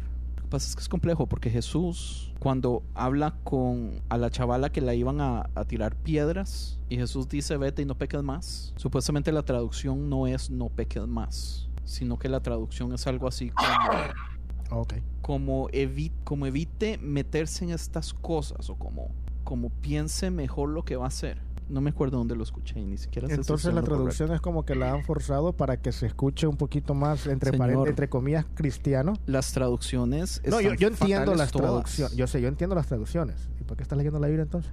Huevo, para poder decir que me la leí toda. yo quiero en el 2020 poder decir, oh sí, yo ya me leí toda la Biblia, ok, ya, lo confieso. Vaya. Para que me dejen de criticar. ¿Quién te critica? Todo el mundo, man. Esa es la crítica más grande. Usted tiene un podcast de Biblia y nunca se ha leído la Biblia por completo, sí. ¿Ah, ¿Tienes un podcast de Biblia? Bueno, cristiano o de religión, si le da la gana. Bueno, bueno. Entonces, ¿somos buenos o malos por naturaleza? Yo no creo que seamos malos por naturaleza, Pero tampoco crees que sea bueno. porque yo no creo que fue por Adán, com- Adán y Eva comer del fruto que somos malos. Entonces, ¿qué significa Efesios 2.3? Léamelo, por favor, porque tengo demasiada pereza en ir a buscar. Déjalo busco en español. Ah, no, la traducción está mala. De eso vas a decir, ¿no? No, no. Ni- estaba leyendo otro punto que quería traer. Oh, se escribe diferente. So, es diferente traducción. Yo una de las cosas que iba a decir es cuántas tribus o civilizaciones han existido sin conocimiento del Dios de Israel o Jesús Muchas. y que han tenido dioses y que esos dioses les han dado reglas morales. Y, y básicamente, o sea, esas reglas morales funcionaron hasta cierto punto. O sea, ¿qué quiere decir eso? Que mi Dios le dio a esos dioses permiso para poder instruir a esas personas en cierto modo. O es que pues está dentro de las personas ya relativamente saber qué es bueno y qué es malo. Y, y las civilizaciones, o sea, como, como grupo, como cultura, como sociedad, usualmente llegan a un punto donde empiezan a percibir entre ellos qué es bueno y qué es malo y empiezan a tomar decisiones en, en cómo actuar con respecto a personas que rompen esas reglas. O sea, es que no podemos decir que solamente los cristianos en esos últimos dos mil años han sido los únicos que han hecho las cosas bien, porque tras de eso tenemos un pésimo historial, man. La cola para que nos pisen es gigantesca. Es así. ¿Usted se acuerda de una fábula de un bichito que tenía man, una cola gigantesca? O Rapunzel. Así es la cola de Oh, los cristianos. Men.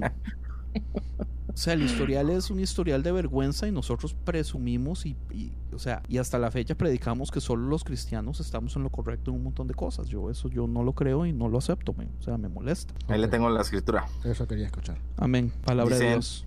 Dice, entre ellos también todos nosotros en otro tiempo vivíamos en las pasiones de nuestra carne, satisfaciendo los deseos de la carne y de la mente, de los pensamientos, y éramos por naturaleza hijos de ira, lo mismo que los demás. Hijos de ira es algo diferente a decir que éramos malos.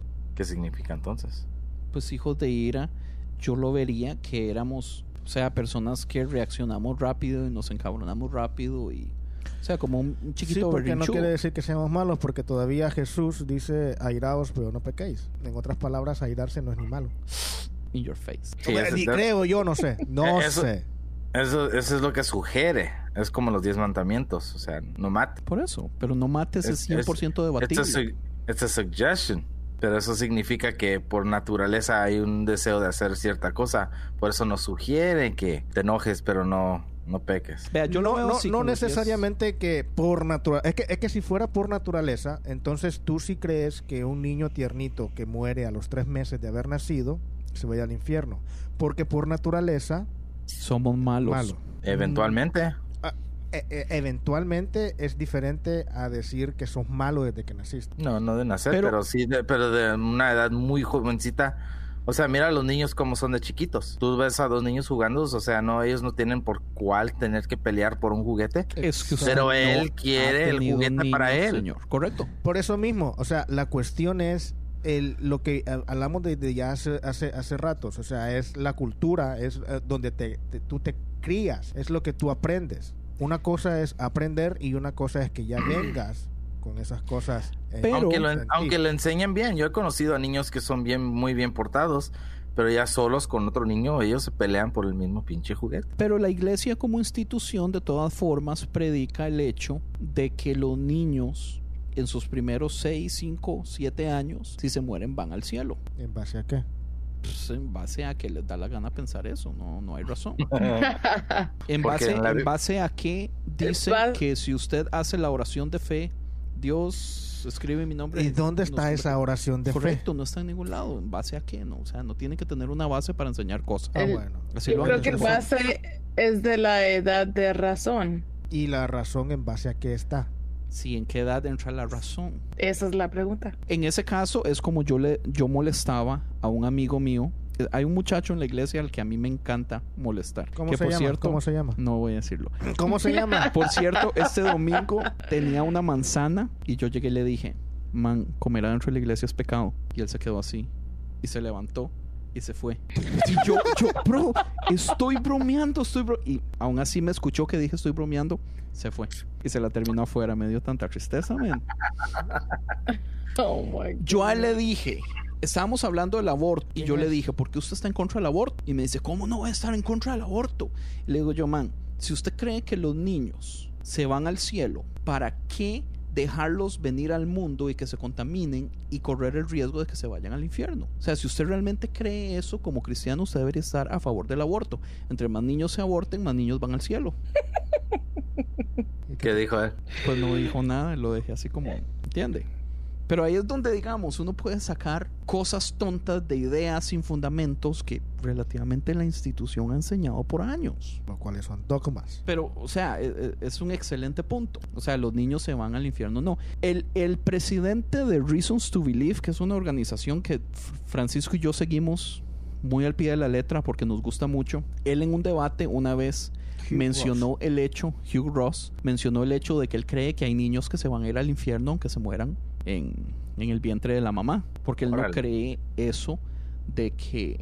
¿Cómo le explico? De que fundamentalmente o todos somos buenos o todos somos malos. Pero yo, yo entiendo a lo que él se refiere porque, o sea, si Dios tiene conocimiento del futuro y del pasado y de todo, entonces Dios sabe si tal niño vive las cosas que va a hacer. ¿Entiendes? O sea, el, el asunto es que no podemos universalizar las cosas y a los cristianos nos encanta hacer eso. Y por, por cierto, una vez estábamos hablando del hecho de que yo estaba debatiendo este tema con unos amigos Uy, men, casi te revientan la jeta y, ahí y mismo. Francisco estaba así como, "Mae, como, mae, cállese. Y yo no me acordaba que uno de los muchachos que, al, que estaba ahí al frente, la esposa había perdido un bebé como hace un año. Tiernito. Sí, o sea, no, de cuatro o cinco meses en, No, en no la tenía panza. ni un, no, no, no, ya había nacido. Oh, ya Tenía- había no tenía ni un mes, no tenía ni un mes. Sí, es y cierto. este Andrés le estaba diciendo, a él, no, es que se van a ir al infierno. van a ser, van a ser, van a ser juzgados por lo que van a hacer en el futuro si es que estuvieron aquí. Y el vato ese era un, es un inmenso, grandísimo. Y Sí. yo ya, ya miraba Qué que te, ya miraba que te reventó. Y no te la reventó porque quizás estaba mucha gente. Es que estábamos en la iglesia después del culto y había muchísima gente. Pero a mí Oh, se me bueno, olvidó ah. completamente. ¿Somos fundamentalmente malos o somos fundamentalmente buenos? O todo depende de la cultura o de la crianza. Nurture versus nature. Pues es que, eh, todo eso te digo, todo eso es debatible porque si, si te vas a, a la creencia, así como el- que se basa en un versículo como Tony, O sea, o una creencia ignorante los- por un versículo. o los católicos, es que, no es, una, es que no es una doctrina, a eso me refiero, o, o- o la creencia católica eh, que bautiza a los niños pequeños, o otras culturas o religiones eh, que traemos el pecado original. ¿Cuál es? Pues el de Adán, huevón. Todos somos ¿De dónde se basa eso? En Génesis 1, todos somos culpables. Génesis, ¿qué? 3. Todos somos culpables porque Adán fue culpable. Ok, pero si todos venimos con el sello de Dios también, y todos somos ah, creados por Dios específicamente, Correcto. En, en primer lugar, usted para creer en el pecado original, usted tiene que creer que Génesis del 1 al 11 es literal.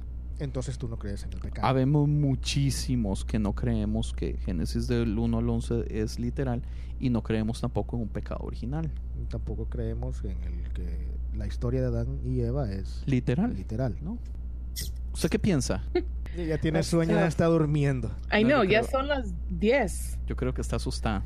Ah, no, no, no. Está ah, aburrida. yo voy a decir que. Imposible es- que esté aburrida. Ay, sí, tú, calmate. Estás hablando con una ¿Qué? comediante, loco. Uy, qué Estás hablando con una comediante, come on. Yo voy a decir ah, que es literal. Génesis es literal. Ok. Tony. Yo estoy entre medio. Yo creo que sí, este es literal, pero como todo, yo creo que hay su, sus dudas en, en algo de así. Sí, esto no salva ni condena a nadie. Frank, ni- no se quita el tiro, se no respondió. Ah, no, ¿Ve cómo yo es? todavía, yo ¿Cómo todavía te respondí y yo te dije, también creemos que la historia de Adán y Eva no es literal. O sea, yo no creo que, que Génesis sea literal, lo- específicamente del 1 al 11, 12. Yo no, no, no, no creo en eso. Y ya lo explicamos en varios podcasts y específicamente en uno de los primeros. Este, porque si no sería la Tierra tendría 10.000 años. Este, La tierra sería plana. no, porque la Biblia dice, bueno, no en Génesis. No en Génesis. pero hay muchas cosas y muchos factores en las que, eh, y research y cosas que hemos leído y, escuchado, escuchado me refiero a, a podcasts y cosas así. Sí, no, yo no creo, y yo, yo sé que Andrés tampoco, en eso de que Génesis sea literal y que la Tierra tenga 9, 10 mil años. Y muchas cosas científicas tampoco. Pero, como dije, este, eso no quiere decir que salva o condena a nadie ni nada por el estilo. Lo que pasa es que, digamos, a la persona que yo más respeto en la Biblia es a Pablo. Y Pablo, toda su teología, ¿Ya te leíste todos los libros de Pablo? no. Las Pero, de uh, Pablo. uh, uh, pero algo que quiero decir de leerse el Nuevo Testamento cronológicamente es que usted va a ver una línea de cambio teológico en Pablo cuando usted se lee los libros en orden de Pablo. Porque en el momento que los tenemos en la, en la Biblia original, usted no puede ver nada porque es un desmadre. Todos los libros están bailando. Eso ya lo habíamos dicho antes. Está eh, Mateo, Marco, Lucas, Juan. Y de ahí en adelante el orden es basado en el más grande al más pequeño. Entonces, eh, Mateo, Marco, Lucas, Juan, Hechos. Hechos es el más grande y Judas el más pequeño y termina con Apocalipsis. No están en orden. Entonces ni siquiera podemos entender el, el proceso que pasó Pablo. Y estamos hablando que Pablo pasó un proceso de más de 12 años, si no me equivoco, donde él pasó, o sea, invirtió tanto tiempo para poder entender esta teología basada en la teología del, básicamente del, del pecado original, de Adán trayendo el pecado al mundo y Jesús viniendo a limpiarlo. Y eso que solo tienes unas cuantas cartas. Y Pablo. eso que se creen que hay como cuatro libros que se dicen que son cartas de Pablo, que en este momento eh, hay gente que cree que Pablo no tuvo nada que ver con él. ¿Como cuáles? Como, Hebreos sí ya se sabe, que Hebreos no se sabe quién fue el que lo escribió, pero como se cree... Filipenses 2, si no me equivoco, que es uno de los que habla muchísimo, habla pésimo de la mujer. Es uno de los que dice que la mujer no tiene derechos, que la mujer no puede servir en la iglesia, un montón de cosas. Ese ya se sabe que no es de Pablo y ya se sabe que ni siquiera debería estar en la iglesia porque hace más daño, perdón, en la Biblia hace más daño que, que, que bien. Es, o sea, es un cambio de 360 para de 180 grados con respecto a las enseñanzas de Pablo si usted tras de eso lo pone en el contexto cronológico. Eso yo lo escuché en The Bible for Normal People. Otro podcast. Fenomenal. Entonces, o sea, está cañón, man.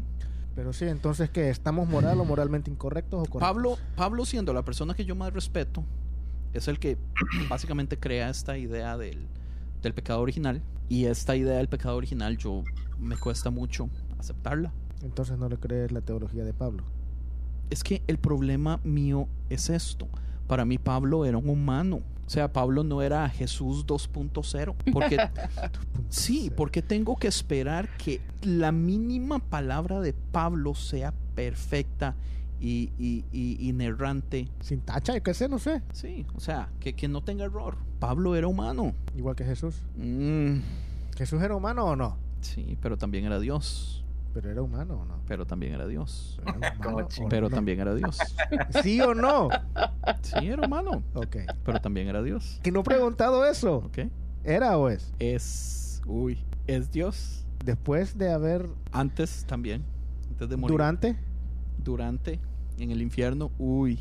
Esto del infierno, yo me escuché algo del infierno rajadísimo, que dice, Jesús le dice al ladrón, en este momento, hoy mismo, ¿cómo es? Hoy mismo estarás conmigo en el paraíso. Hoy mismo estarás conmigo en el paraíso. Pero si nos vamos y, y, a- y leemos la historia, Jesús se fue al infierno tres días. Entonces nunca fue al paraíso. Ah, no, hombre, pero, pero eso es debatible. Acuérdate que nosotros estamos, este, ¿cómo te diré? Estamos ah, limitados al tiempo y al espacio, lo cual en la dimensión en la que creemos que está Jesús, Dios y todo eso, no tiene nada que ver el, el tiempo y el espacio.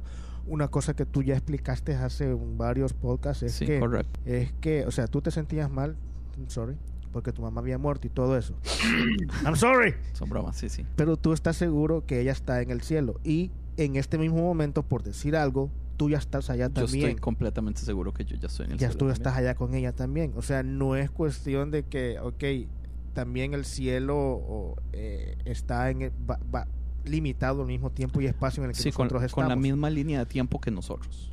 Es completamente aparte. Entonces, eh, yo no entiendo en qué, qué, qué es lo que, wow, que escuché. Sí, ya si lo pone así yo Yo no te entendí. Bueno, no, era, era basado en el hecho, digamos, de que la gente cree que uno va al cielo y uno va al paraíso, pero eso tampoco es bíblico bíblico. Esta idea del cielo que nosotros tenemos, Jesús no la predicó, ha sido interpretación. Una de las cosas que dicen es que en realidad lo que Jesús dijo fue, en este momento te digo que vas a estar conmigo en el paraíso.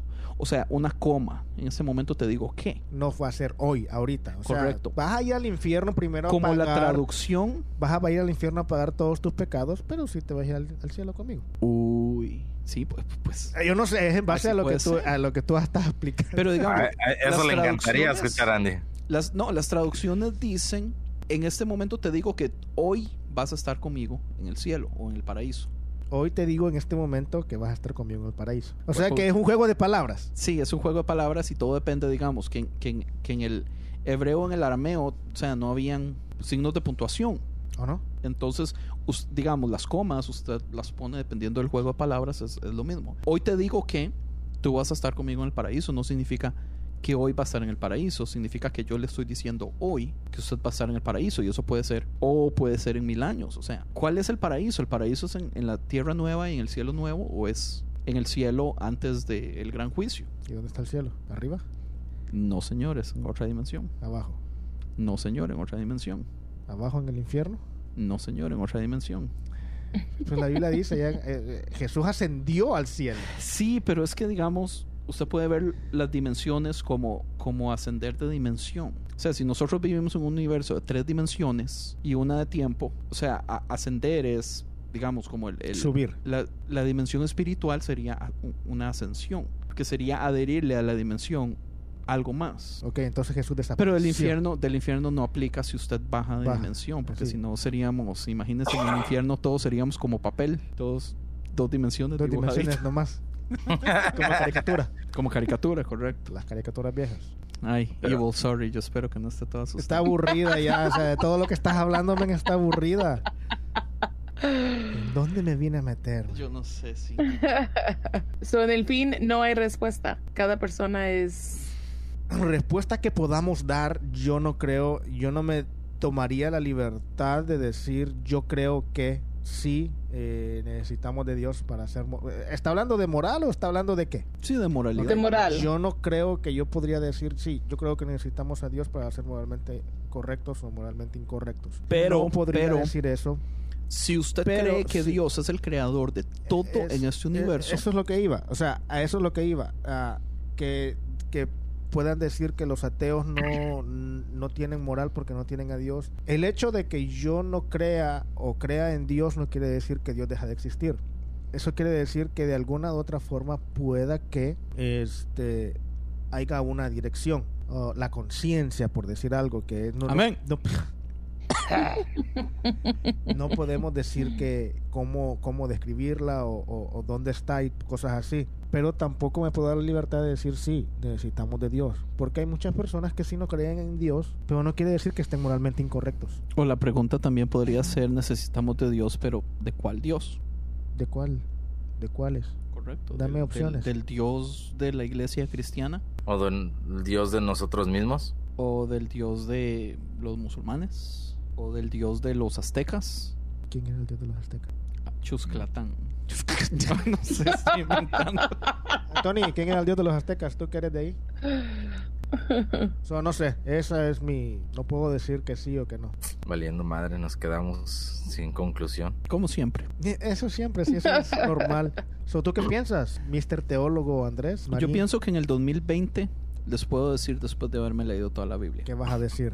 Voy, posiblemente voy a decir no sé. Tony. Voy a tratar de acabar de leer la Biblia en un año. Yo no estoy- Oiga, eso suena como que no tiene nada de fe al respecto. Va- va- va- va- va- ¿Vas, ¿Vas al día o no? No, Amy lo está haciendo. I think so. La del otro día lo escuché que estaba ella escuchándolo. Voy a textearle a Amy y decirle que ocupo que lo obligue a usted. Así como te Mm. obligaron a ti. No. Te obligaron indirectamente. Te obligaron Indirectamente. indirectamente. Indirectamente tal vez. Las, las mujeres tienen un- una manera muy especial de hacer cosas. Ah, ok. Ok. Gracias por el comentario, Tony. Recuerden, Tony votó por Trump. No, mentiras. Pero no, está bien. Entonces, eh, yo pienso que ya lo podemos dejar así. Tenemos 106, 105 minutos. ¿Qué le pareció, Ivo? It was good. Así, así son siempre. Usualmente no llegamos a ningún lado, pero lo que nos gusta es Pelear con Andrés.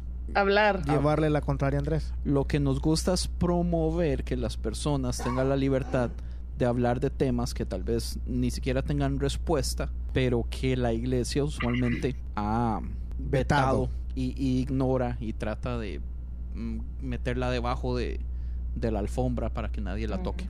Yeah. Promover que no algo no tiene necesariamente que tener respuesta Exacto. para que la conversación sea válida. Y que no todos los cristianos, o sea, en- en no todas las preguntas o todas las dudas eh, los cristianos tienen la respuesta o que deben de tenerla. O, y que podemos tener todos opiniones diferentes sin necesidad también de tener que acusar a algunos de que ya se van a ir al infierno. Así como Tony. No es que Tony se vaya al infierno, sino que como Tony tiene opinión diferente. Yo sí pensaba que Tony se va a ir al infierno por votar por Trump. Amén. Amén. Alguien tiene que ir por las llaves otra vez. ¿Y quién se las qui- oh, ¿y quién se las quitó a Jesús? Andy. Aparte de eso, eh, ya estamos planeando los próximos episodios también, las temáticas. Y vamos a tener una buena lista. Oh, Ivo, usted- entonces usted también es parte del Ministerio de Alabanza y todo. ¿Cuánto tiene de estar en el grupo de Alabanza? Ah, por un tiempo. ¿Años? años. Well, había, well, cuando empecé a ir a la iglesia, maybe like five years in, um, empecé a, a estar en el equipo, like, con pistas, porque no había gente que podía tocar. Um, pero había un tiempo donde um, el que estaba dirigiendo, el que estaba encargado del equipo de alabanza, hizo un desorden y la gente peleaba para, para estar en frente o para, para cantar. Like, it, it was a bad atmosphere. Y yo dije, no voy a cantar porque Así- de eso no se trata. Tipo gladiador. Yeah, and I was like, de eso no se trata. So por unos like cinco años in between no no canté en el grupo de alabanza, pero recientemente hace como unos tres años ah, regresé. Porque ese es otro tema que queremos tocar ah, pronto, que es acerca de, de la alabanza en general. Mm. Francisco era bajista del grupo de alabanza, pero, pero, ya como, no ni va a la iglesia. como ya Pero se ya soy se un fue- pecador y me pusieron en mundo. disciplina. Ahora es vale, vale bajista, ahora es. Sí, vale, vale bajista, sí. Y yo, y yo soy el líder de alabanza de mi iglesia, pero yo soy un pésimo líder. Todavía. Todavía. Todavía. No lo puedo Todavía. creer. De hecho, ¿sabe qué es vacilón? Eso dice mucho de esta iglesia. Sí. ¿Qué Es es qué? que todavía me dejen ser el líder de alabanza Ah. habla, habla mucho de la iglesia. No sé si habla para bien o para mal. Ahí te lo dejo. Y Tony también, ah, ya, ¿usted cuánto tiene de no tocar en un grupo de alabanza? Ahorita yo creo que tal vez casi unos dos años, tal vez. Desde que te fuiste. Qué desperdicio.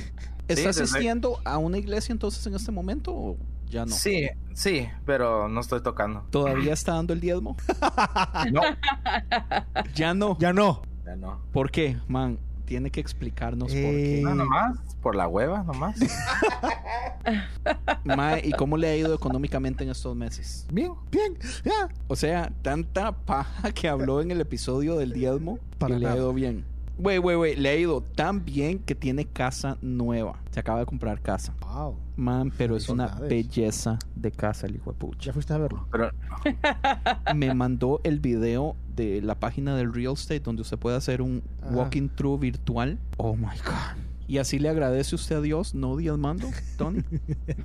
sí, ¿verdad? Sí, ¿verdad? Vergüenza. Porque él quiere saber de dónde va su dinero. Qué Yeah. vergüenza, man. Entonces, ¿qué? ¿El, el, el tema van a ser la alabanza? Vamos a hacer un tema de la alabanza y vamos a tener como invitado a un amigo mío que se llama Magdiel Loría y muy posiblemente a su hermano Dani Loría, que tienen una banda de worship alternativo en Costa Rica que se llama Efecto Eterno. De hecho, la canción que vamos a poner hoy es de el disco de Magdiel que se llama Moicano, que acaba de salir esta semana pasada, o en este caso acaba de salir a mediados de enero. Eh, y es un disco que es un poquito rockerito, a diferencia, digamos, de, de el- el- la alabanza que ellos hacen. Entonces, como la música era muy rockera, entonces él decidió grabarla por aparte y hacer un básicamente un EP de siete canciones o un disco de siete canciones y la canción que vamos a poner se llama Nacemos del disco Moicano que acaba de salir como siempre vamos a dejar los links y sí pero ellos nos van a acompañar en un episodio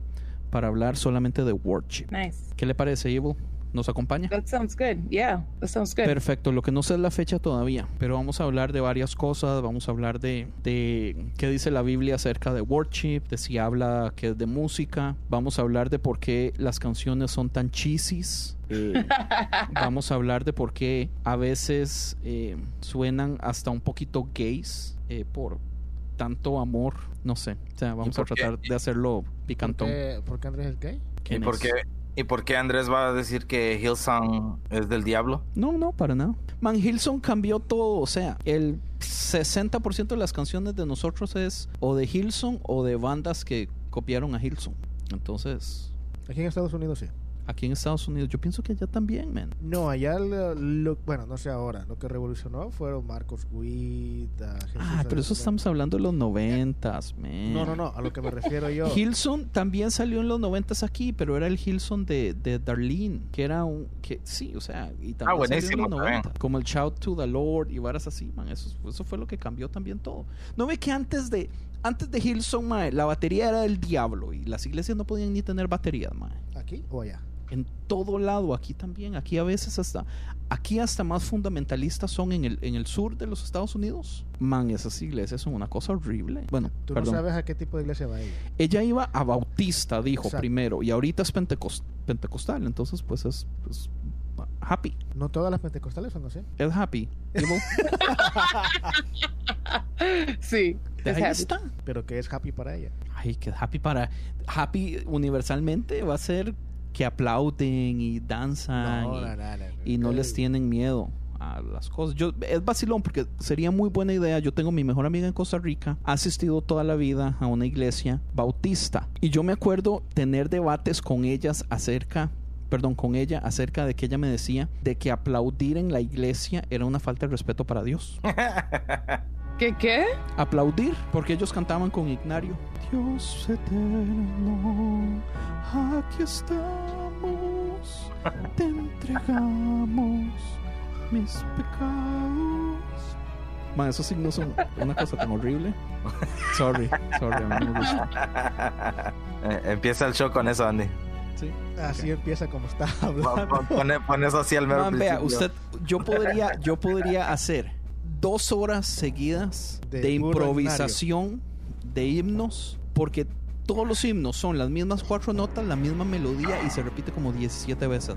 Y lo True. único que usted tiene que hacer es cambiar la- las palabras. En los cielos nos veremos. Man, es, es- es una cosa horrible. Pero bueno. Dígame la canción que va a poner de. Se llama Efecto. Nacemos, el disco se llama Moicano. El disco trae un león como con un sombrero eh, Of course it does. de indio. Es así súper racista. No know. Magdiel. Eh, pero sí, está, está interesante y está rockerito. Y Magdiel grabó todo. Hizo. Mándame, mándame el link por Le texto. mando el link. Pero bueno, entonces, esto ha sido un nuevo episodio. ¿Alguien quiere decir algo? Ah, yo quiero decir que estoy contento que Evil nos pudo acompañar hoy. So thank you, my friend, for hanging out with us. Gracias por la invitación y por darme la oportunidad de hablar con ustedes. Sí, muchas gracias. Y bueno, muchísimas gracias a todos y nos vemos en la próxima. Nos escuchamos en la próxima. Bye bye. Ok. Bye.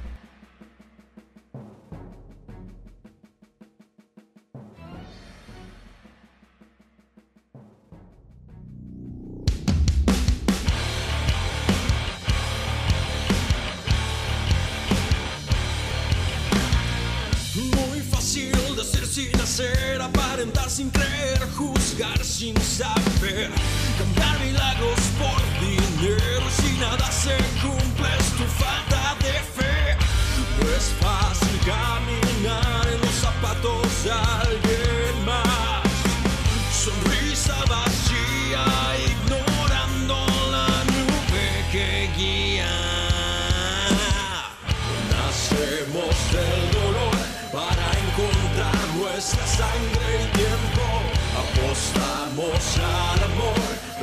lo lleva el viento. Hacemos casas en lugares que se van a derrumbar,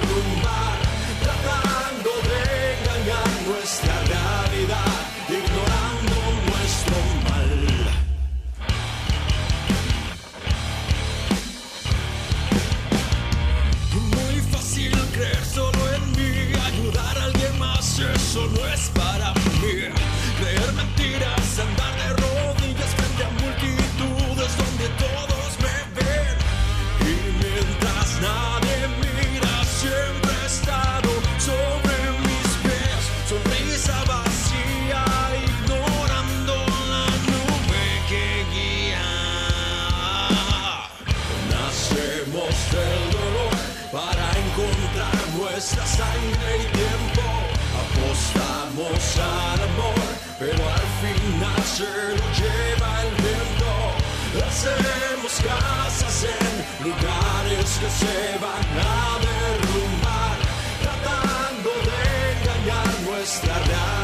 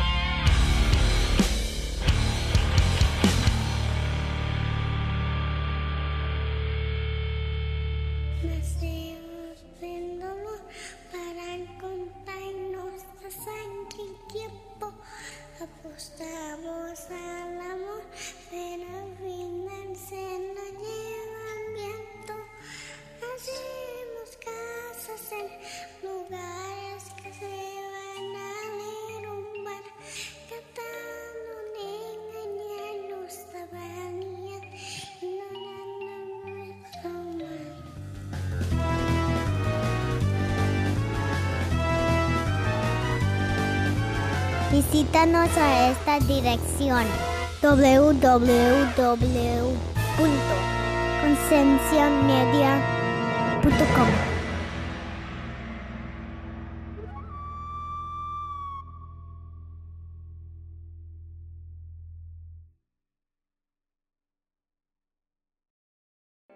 Encuentra a la Unión Podcastera en todas las redes sociales.